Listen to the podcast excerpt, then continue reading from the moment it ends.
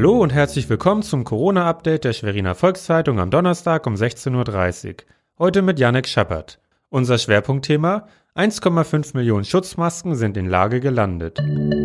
Zunächst die regionalen Entwicklungen im Überblick. Rostock gilt als erste Corona-freie Stadt des Nordens. Zumindest sagt das Oberbürgermeister Klaus Ruhe-Matzen. Als Grund nannte der Politiker die Entlassung des letzten offiziell bekannten Corona-Infizierten aus der Quarantäne. Für den Oberbürgermeister zeigt dies, dass die von der Stadt ergriffenen Maßnahmen die richtigen gewesen seien. Auch die Tourismusbranche schöpft nun Hoffnung. Eventuell können im Sommer doch Strandkörbe an der Ostsee stehen.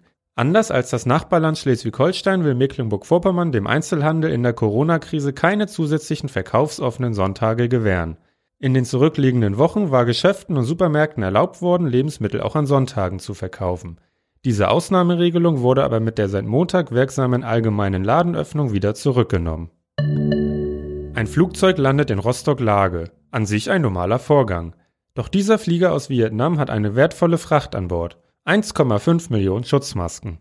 Innenminister Lorenz Caffier nahm die 2000 Pakete entgegen. Die gehen in unser Lager, äh, wie die andere Ware, werden dort aufgeteilt, äh, entsprechend der Bestellung und werden dann heute Abend bzw. morgen ausgeliefert inklusive an die Schulämter. Die Lieferung erfolgte unter Polizeischutz. Ab Montag gilt in Mecklenburg-Vorpommern eine Pflicht zur Bedeckung von Mund und Nase im öffentlichen Personennahverkehr sowie in Geschäften. Die guten Beziehungen zu Vietnam waren ausschlaggebend dafür, dass es die große Lieferung gab. Der Minister spricht von einem guten Startkapital. Ausreichen werden diese Masken aber nicht. Bei guten Erfahrungen werden noch mehr Masken geordert.